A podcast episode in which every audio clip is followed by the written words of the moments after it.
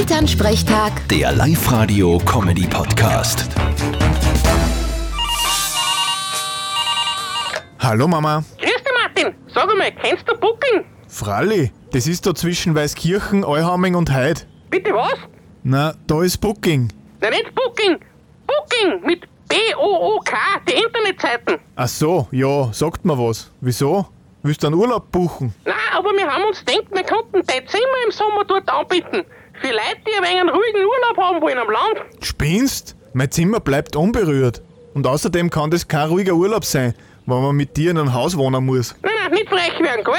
Aber zu was brauchst du denn dein Zimmer? Kommst du sowieso nie heim? Naja, wer weiß. Auf einmal packt mich's Heimweh. Außerdem geht kein was an, was in mein Zimmer ist. Ach so, du warst die Heftelmeister unter deinem Bett, die habe ich schon entsorgt. Was für Heftel? Du Mami, sag einmal, hast du im Martin sein Zimmer leicht zusammengekramt? ja, wieso fragst?